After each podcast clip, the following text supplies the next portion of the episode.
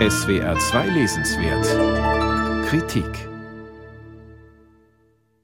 Miyakoto sammelt Geschichten, und zwar in ganz Mosambik.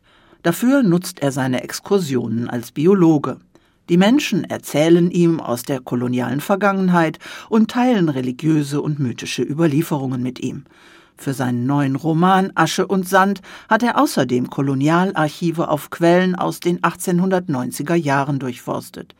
Die Quintessenz aus beidem hat er so verwoben, dass eine ergreifende, ja niederschmetternde literarische Geschichte der portugiesischen Kolonisationskriege in Mosambik entstanden ist. Couto ist in Mosambik geboren, aber seine Eltern stammen aus Portugal. Vielleicht rührt daher sein besonderes Interesse an der Kolonialgeschichte. Der Schriftsteller erzählt sie anhand einiger Romanfiguren, von denen die meisten tatsächlich gelebt haben, wie Fotos im Buch belegen. Er lässt sie lebendig werden, so wie er sie sich vorstellt. Koto hat das Geschichtswerk über sein Land als Romantrilogie angelegt, wobei Asche und Sand bereits der zweite Teil ist. Imani heißt der erste. Man kann aber durchaus mit dem zweiten Band einsteigen. Imani ist eine erst 15-jährige schwarze Frau. Sie erzählt ihr Leben einem nicht näher beschriebenen jungen Schriftsteller, der am Ende des Romans einen Cameo-Auftritt hat. Es könnte sich dabei um den sehr jungen Miyakoto handeln. Und somit könnte auch Imani gelebt haben, auch wenn von ihr kein Foto existiert. Koto gibt Imanis Erzählung rückblickend in der Ich-Form wieder. Sie berichtet sehr lebhaft, wie es ihr ergangen ist, als die Portugiesen ihre Macht im heutigen Mosambik gegen den aufständischen König von Gaza verteidigten. Ihre Kindheit hat sie auf einer Missionsstation verbracht, spricht fließend Portugiesisch und dient nun dem portugiesischen Soldaten Germano als Dolmetscherin. Die beiden verlieben sich ineinander. Auch Germano kommt zu Wort.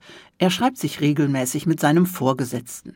Die Briefe der beiden portugiesischen Soldaten hat Couto kapitelweise zwischen Imanis Erzählung geschoben. Er hat sie in eine etwas antiquierte, umständliche Sprache gegossen, angelehnt an die Diktion von Militärs des 19. Jahrhunderts.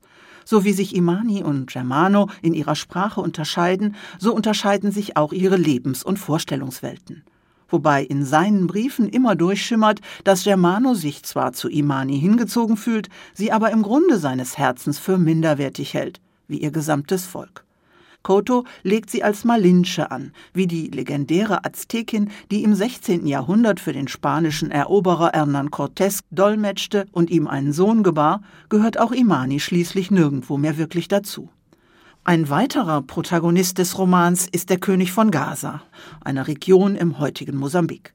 Der Roman schildert, wie er mit Unterstützung anderer Völker der Region bezwungen und nach Portugal geschafft wird, in Begleitung Imanis.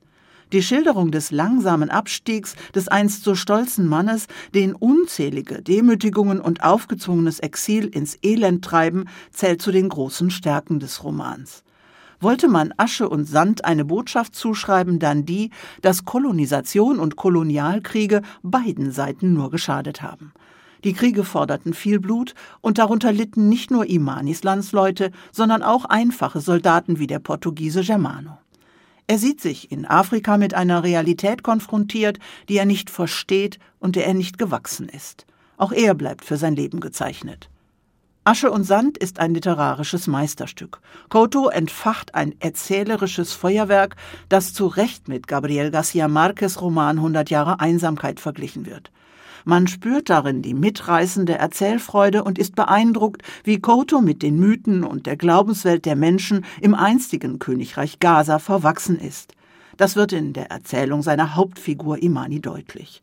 Allerdings fehlt im Buch ein Index, der es ermöglichte, die vielen afrikanischen Namen leichter zuzuordnen. Dennoch, wer gern über Afrika liest oder opulente historische Romane mag, wird von Miyakotos Asche und Sand begeistert sein. Miyakoto, Asche und Sand aus dem Portugiesischen von Karin von Schweder Schreiner. Unionsverlag 538 Seiten 26 Euro.